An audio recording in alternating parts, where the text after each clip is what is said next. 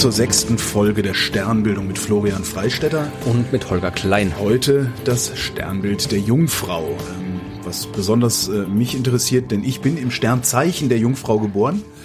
Ähm, und da ist eigentlich, eigentlich ist, ist ne, dieser Zuckertüten, Zuckertüten-Astrologie, äh, die es da so gibt, also wo dann immer drauf steht, gute Eigenschaften, schlechte Eigenschaften. Das ist komplett anders als ich.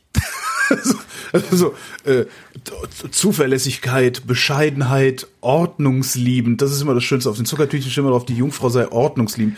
Ich kann keine Gäste in meiner Wohnung empfangen, weil ich so ordnungsliebend bin. Vielleicht liegt es daran, dass die Astrologie einfach Unsinn ist. Das äh, könnte natürlich sein. Gucken wir noch mal ein bisschen auf die Mythologie. Ähm, die Jungfrau, also das Sternbild der Jungfrau läutet äh, äh die Erntezeit ein. Ähm, da haben sich offensichtlich die die archaischen Kulturen so ein bisschen äh, dran orientiert. In, Außerdem wird die Jungfrau gehalten für äh, Persephone. Äh, in Mesopotamien hieß das Ding ursprünglich, also das war der älteste ja. Name, den man kennt für dieses Sternbild, ist ja auch Ackerfurche. Ah. Und äh, es geht dann, glaube ich, irgendwie um eine äh, über irgendwelche auch alten Sprachen, wo dann irgendwie der Bedeutungswandel eben von Ackerfurche irgendwie zu, zu, zu Jungfrau irgendwann dann noch schon lange vor der griechischen Antike irgendwie passiert ist. Also Ackerfurche. Na jedenfalls, das ist, äh, das ist also Persephone ist die Tochter von Demeter.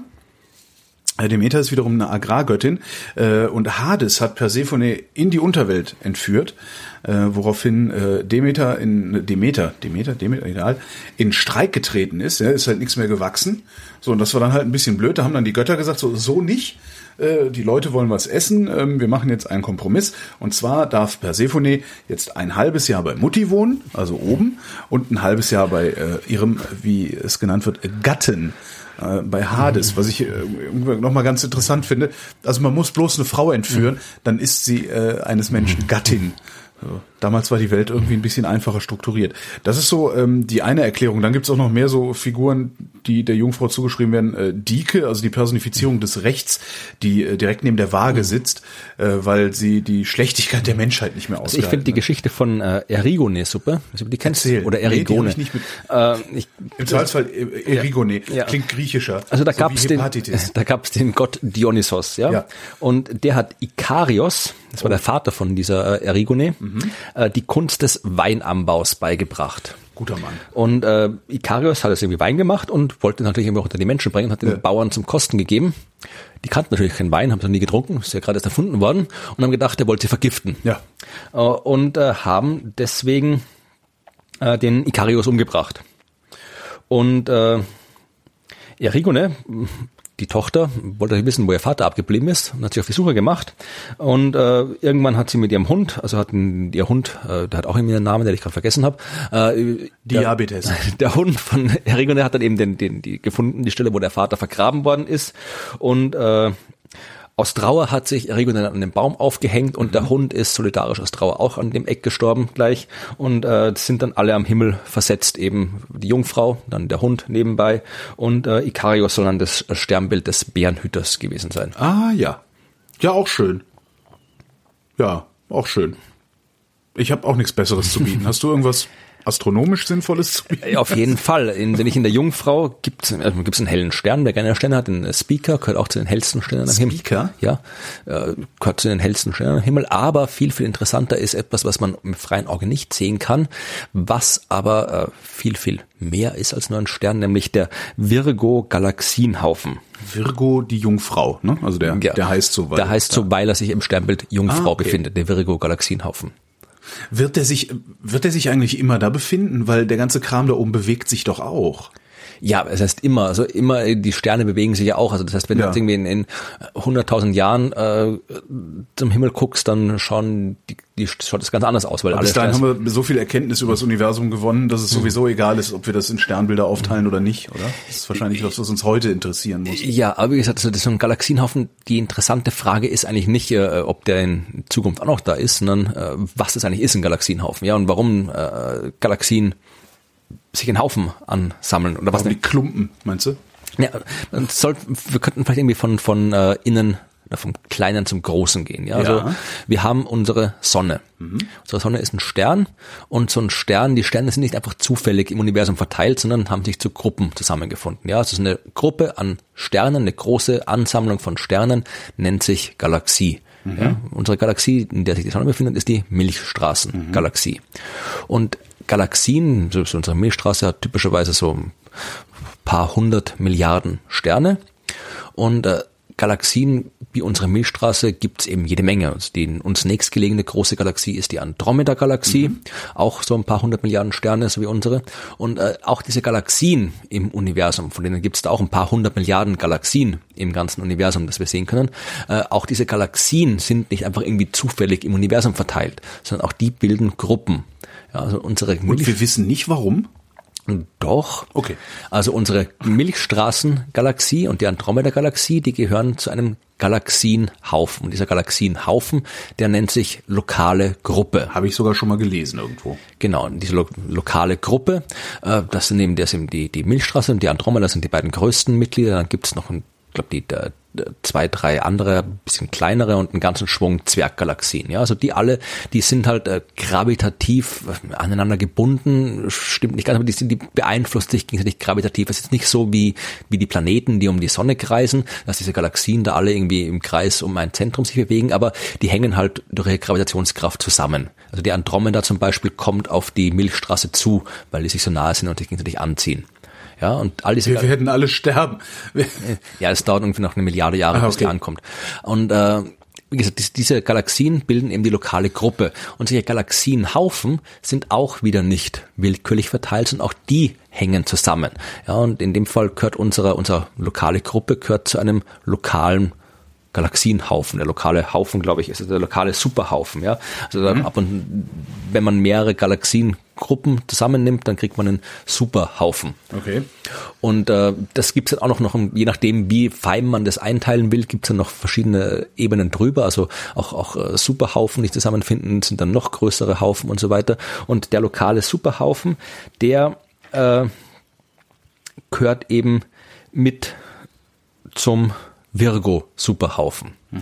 Das ist eben, der ist eben eine Ansammlung äh, mindestens 1000, wahrscheinlich bis zu 2000 Galaxien, die alle zu diesem Virgo-Haufen gehören. Moment, und dann gehören wir dazu. Ja, Ah? wir sind eine von den 1000 bis 2000 Galaxien, Ah, die zum cool. Virgo-Superhaufen gehören. Ja, und der ist halt irgendwie das, das Zentrum von diesem Superhaufen liegt ungefähr so 54 Millionen Lichtjahre von uns entfernt. Mhm. Also das ist schon, schon, schon größere Skalen. Und wenn man jetzt über diese Superhaufen noch ein Stück raufgeht, dann kommt man halt wirklich zu den allergrößten Strukturen im Universum. Das sind die Filamente und die Voids, ja, also Filamente sind halt irgendwie diese ganzen Superhaufen von Galaxien, die sind eben auch nicht irgendwie willkürlich verteilt, sondern bilden so so lange Fäden, also lange so so sind so so äh, langgestreckte Strukturen, die mehrere Billionen äh, Lichtjahre lang sein können und äh, die dann ebenso große Leerräume umschließen, wo halt so gut wie gar nichts drin ist. Und diese, diese filamentartige Struktur, also so ein bisschen wie so, so, so Blasen, Schaumblasen so ungefähr, ja, so äh, dünne, dünne Wände mit viel nichts dazwischen, Ja. das ist so die, die fundamentale Struktur des Universums. Wie hat man das rausgefunden? zuerst durch äh, lange und komplizierte Beobachtungen. Ja, man hat halt wirklich äh, Galaxie um Galaxie beobachtet, geguckt, wo ist die, wie weit ist sie weg. Das ist nicht nicht äh, nicht wirklich äh, trivial. Das ist vor allem Entfernungsmessung ist nicht trivial. Ja. Zum Beispiel bei dem Virgo-Superhaufen hat man erst so richtig in den 90er Jahren Entfernungsmessungen machen können.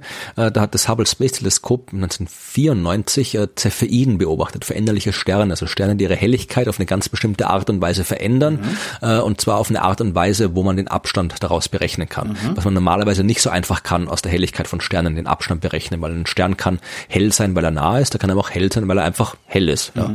Also ein Stern kann schwach leuchten, weil er ganz weit weg ist oder weil er einfach schwach leuchtet. Das heißt, aus der Helligkeit alleine kann man nicht bestimmen, wie weit er weg ist. Aber äh, wenn die Helligkeit sich auf eine bestimmte Art und Weise verändert, auf bestimmten äh, physikalischen Prozessen, dann kann man da eben rumrechnen. Und das hat man bei diesen Cepheiden eben geschafft und hat so herausgefunden, wie weit es eben wirklich äh, das entfernt ist. Und wenn man das in vielen Galaxien solche Cepheiden findet oder andere äh, Objekte findet, Supernova-Explosionen, die ändern ihre Helligkeit auch auf eine bestimmte Art und Weise, die vom Abstand abhängt, dann kann man so Entfernungen bestimmen. Und dann mache ich einfach eine 3D-Karte. Ja, ich mal auf, wo ist was, wie weit weg ist es, und dann kriege ich eben langsam solche Strukturen. Wie gesagt, das ist mühsam, das ist jetzt nichts, was von heute auf morgen ging, sondern was über Jahrzehnte hinweg äh, braucht, solche Karten zu machen. Das wird immer noch äh, gemacht. Es gibt immer noch neue Daten, neue Ergebnisse, die uns mehr darüber sagen, wo große Leerräume sind, wo große äh, Galaxienhaufen sind.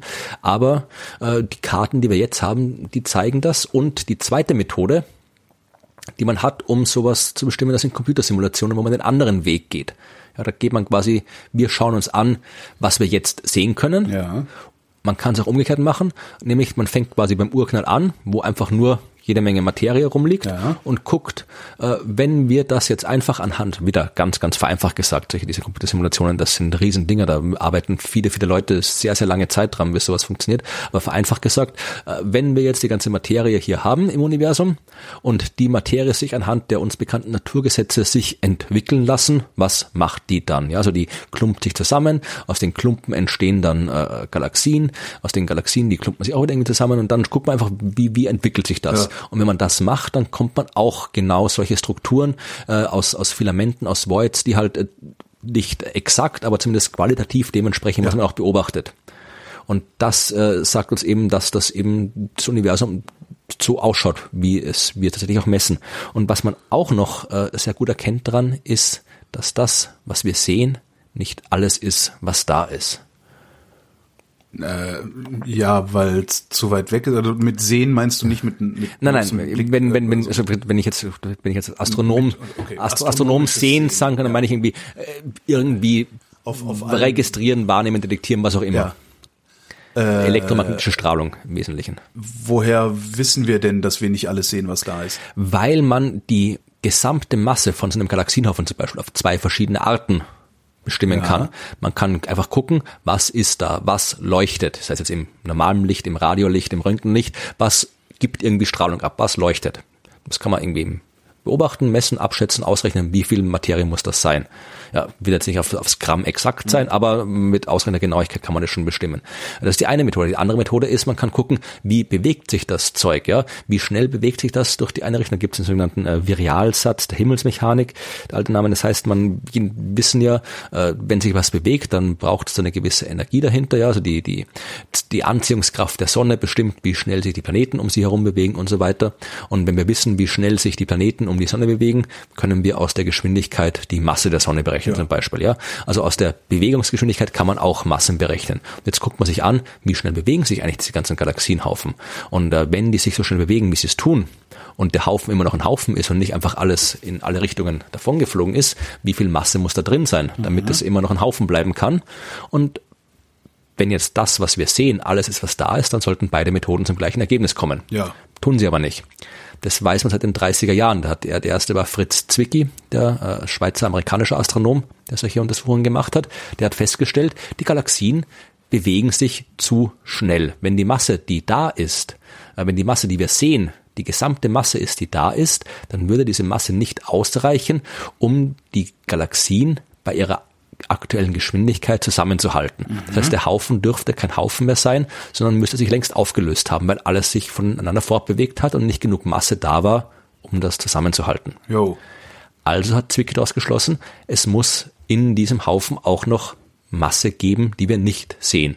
Und hat diese Masse dunkle Masse, dunkle Materie genannt. Könnte es nicht auch irgendetwas sein, was von außen auf den Haufen drückt? Also irgendwie eine, weiß ich nicht, Energie oder also Ja, könnte schon sein, aber man muss halt immer, äh, aber wo kommt's her? Ne? Man braucht eine möglichst elegante Erklärung. und vor allem muss es auch irgendwie, es muss ja auch in den Rest der, muss, muss ich überlegen, was hätte das dann noch für Auswirkungen, wenn Ja, es im stimmt, See, ja. und du brauchst irgendwie eine, eine theoretische Grundlage, wo du so eine Kraft, eine Druck, drückende Kraft quasi einarbeiten kannst und so weiter. Also äh, möglich ist viel, aber in dem Fall ist halt das, äh, das, das die, die einfachste Idee, also es gibt zwei einfache Ideen. Entweder, äh, entweder es ist etwas da, was wir nicht sehen, eben dunkle Materie oder äh, die Art und Weise, wie wir das Ganze berechnen, ist falsch. Was ja. ein bisschen heißt, äh, das Gravitationsgesetz äh, ist nicht ganz richtig. Es sind beides plausible Ansätze, beide Ansätze hat man weiterverfolgt ja. und äh, das eine ist eben die dunkle Materie, dass man eben sagt, es gibt eine Art von Materie, die wir nicht, die keine elektromagnetische Strahlung abgibt, absorbiert, die eben nicht auf diese elektromagnetische Art und Weise wechselwirkt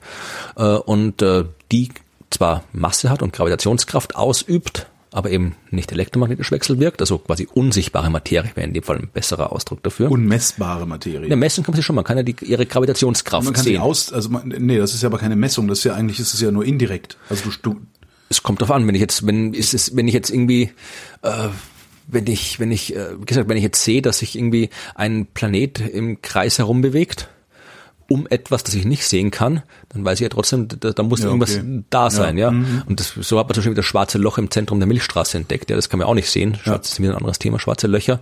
Aber äh, da hat man auch gesehen, da bewegt sich was rundherum und äh, da muss halt irgendwas sein. Mhm. Genauso kann man sagen, okay, da ist etwas, das offensichtlich Gravitationskraft ausübt. Also muss es da sein. Mhm das hat man gesagt, hat man oder wir haben wirklich Gravitation nicht verstanden. Das, wie gesagt, das ist natürlich auch, wir wissen auch, dass die das Gravitationsgesetz, das wir jetzt haben, also die aktuelle Theorie ist die Einsteins allgemeine Relativitätstheorie. Ja. Da wissen wir auch, dass eben das nicht der Weisheit letzter Schluss ist, weil es da auch Dinge gibt, die mit der Theorie nicht erklärbar sind. Also wir gehen davon aus, dass es Theorien gibt, die darüber hinausgehen, mhm. aber äh, man hat natürlich dann probiert, eben die Beobachtungsdaten mit modifizierten äh, Gravitationsgesetzen äh, zu in Einklang zu bringen. Das nennt sich äh, MOND, äh, Modified Newtonian Dynamics.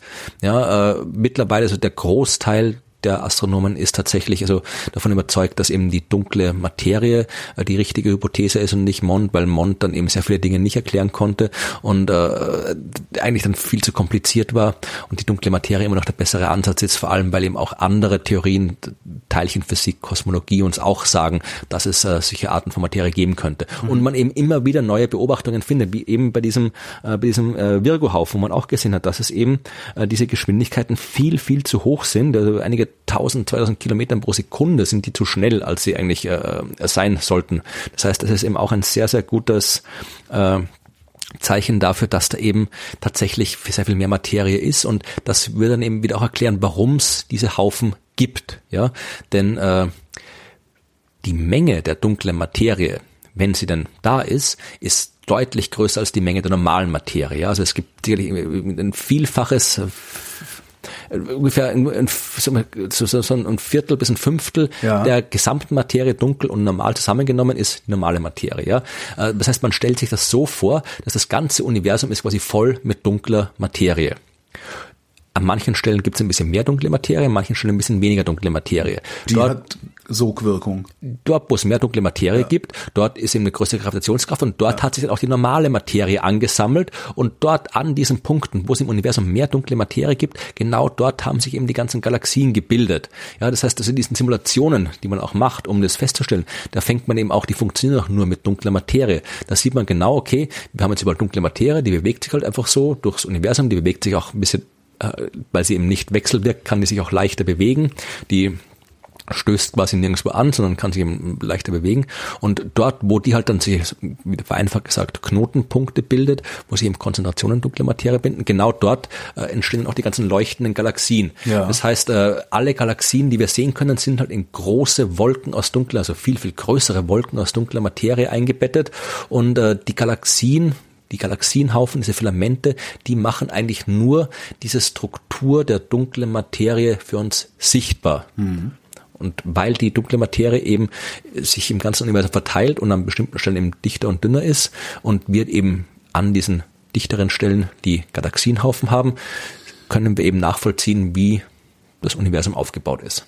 Bleibt die Frage offen, warum die dunkle Materie sich so eigenartig verhält und es nicht da auch eine zufällige Verteilung gibt. Ne? Die Wechsel wirkt gravitativ. Also wie gesagt, es ist nur, die spürt die Gravitationskraft genauso wie normale Materie ja. äh, und auch die Gravitationskraft der dunklen Materie. Ja, aber warum ist sie so ungleichmäßig verteilt, die dunkle Materie? Ja, das sind, das sind wir wieder bei, bei der, beim Urknall, bei der Quantenmechanik.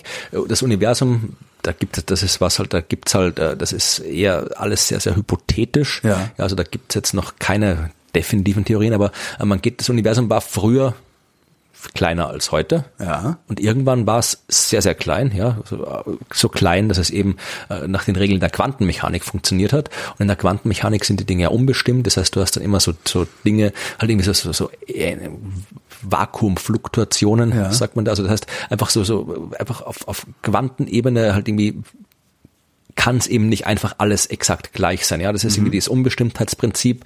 Die Heisenbergsche Unschärferelation sagt eben, dass man von äh, einer Größe eben, du kannst eben Ort und Geschwindigkeit oder Ort und Impuls heißt es genauer nicht kennen, oder Energie und die Änderung der Energie. Also du kannst, wenn du eine gewisse Größe hast, nicht gleichzeitig die Größe selbst und die Änderungsrate der Größe kennen, was dazu führt, phänomenologisch, dass eben äh, du immer so eine gewisse Unschärfe hast. Du hast nie etwas, was so ist und immer so bleibt oder etwas, was, was, wenn es einmal so ist, immer so bleibt. Das ist, du hast immer so eine grundlegende Unruhe, Änderung, Fluktuation mit eingebaut. Und äh, das war ihm auch beim jungen, ganz, ganz jungen, äh, das geht jetzt irgendwie um 10 hoch minus 20, 30 Sekunden, Ja. also wirklich beim ganz jungen Universum so, bis dann eben diese Phase der Inflation kam und das Universum sehr schnell sehr groß wurde und da haben sich dann eben diese durch die Quantenfluktuationen erzeugten äh, dichte Unterschiede quasi vom Quantenmaßstab auf den makroskopischen Maßstab aufgeblasen und du hast dann eben ein Universum gehabt, das groß war und wo die Materie dann eben auch mal mehr, mal weniger war, weil diese Materieverteilung eben die Quantenfluktuationen aus dem Urzustand wiedergespiegelt hat. So, und das lernen bis zum nächsten Mal alle auswendig. Wir fragen das ab. Vielen Dank, Florian. Vielen Dank, Holger. Und vielen Dank für die Aufmerksamkeit. Mehr Informationen zu Laniakea, dem Superhaufen, zu dem auch die Milchstraße gehört, gibt's in Spektrum der Wissenschaft von November 2016. Erhältlich im Spektrum Shop unter spektrum.de.